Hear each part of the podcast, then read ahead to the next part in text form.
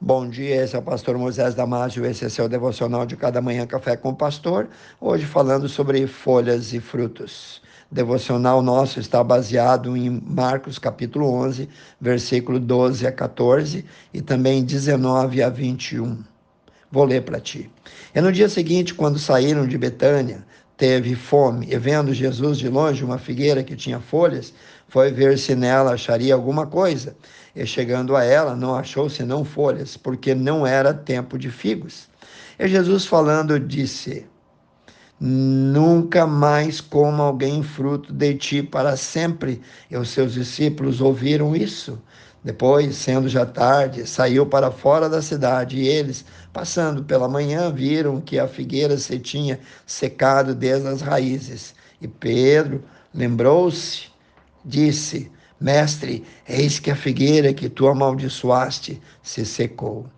Meu prezado irmão, na cura de um cego de nascença, Jesus quis ensinar que ele é a luz do mundo e que o homem sem Jesus está sob o completo domínio das trevas. Na multiplicação dos pães, Jesus aponta que ele veio para dar vida e quem comer da sua carne viverá eternamente.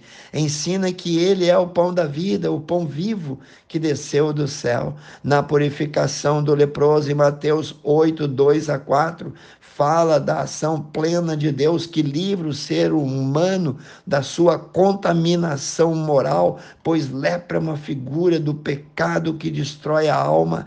Na cura do paralítico no tanque de Betesda, em João 5, 1 a 9, depois dele estar ali por 38 anos na fila de espera, nos mostra ainda que não podemos jamais desistir de esperar no Senhor. Ele é bom para aqueles que nele esperam, diz Lamentações, capítulo 3, versículo 25 na primeira pesca maravilhosa, em Lucas 5, 1 a 11, ensina que ele, Jesus, nunca falha, mostra que ele sempre quer estar em todos os momentos difíceis da nossa vida, ao nosso lado, e ensina também que para Deus nada, nada mesmo é impossível.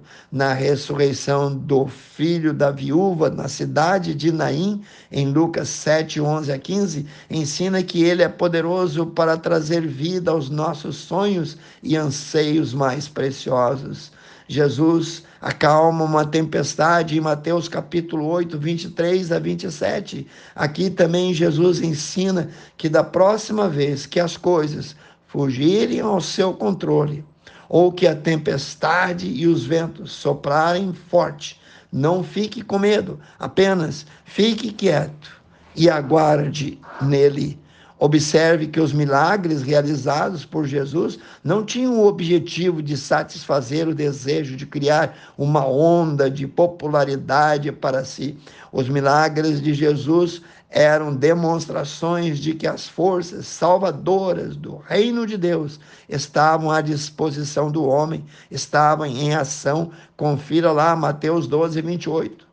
Eles revelam o domínio completo de Jesus sobre todos os seres e poderes do universo, visíveis e invisíveis, físicos e espirituais, os poderes políticos, os reis, os elementos da natureza e todo o universo todos os astros, os demônios, as enfermidades, a morte, todos, todos, sem exceção de nenhum, se curvam diante da palavra de Jesus. O propósito final dos milagres não é entreter os seres humanos como se Jesus fosse um mágico, mas confrontar os homens com as realidades do reino de Deus e levá-los a uma decisão de fé salvadora.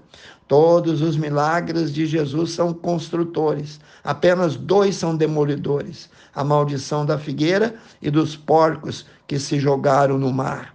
E da figueira, que foi amaldiçoada porque tinha só beleza. Ela tinha apenas folhas, folhas, casca, mas não frutos. Folhas, meu querido, é o símbolo de aparência, de apenas rótulo, da falta de conteúdo, da falta de altar. Jesus condena esse tipo de aparência. Viver uma vida somente de aparências não resultará em grandes benefícios. Nada é tão poderoso quanto viver alinhado à palavra de Deus. É muito fácil no ambiente da igreja manter muitas vezes uma máscara, uma postura de santo, de aparência, de piedade e parecer uma árvore bonita, cheia de folhas, mas na sua vida, fora daquela atmosfera, e o seu dia é que vai determinar se realmente existe frutos por baixo daquelas folhas e vai revelar se você realmente é o que aparenta ser. Quero orar contigo e lembre-se, não pare de frutificar. Grandioso Deus eterno Pai, abençoe cada um, Senhor, que ouviu esse pequeno devocional. Ajuda-nos, Senhor, a aprender daquilo que nós ouvimos de sempre frutificar. Frutificar em tempo e fora de tempo. Abençoe cada um que ouviu este devocional. Eu oro e peço no precioso nome de Jesus. Amém. Se você gostou, passe adiante, seus amigos, seus grupos, e eu te vejo no próximo Café com o Pastor.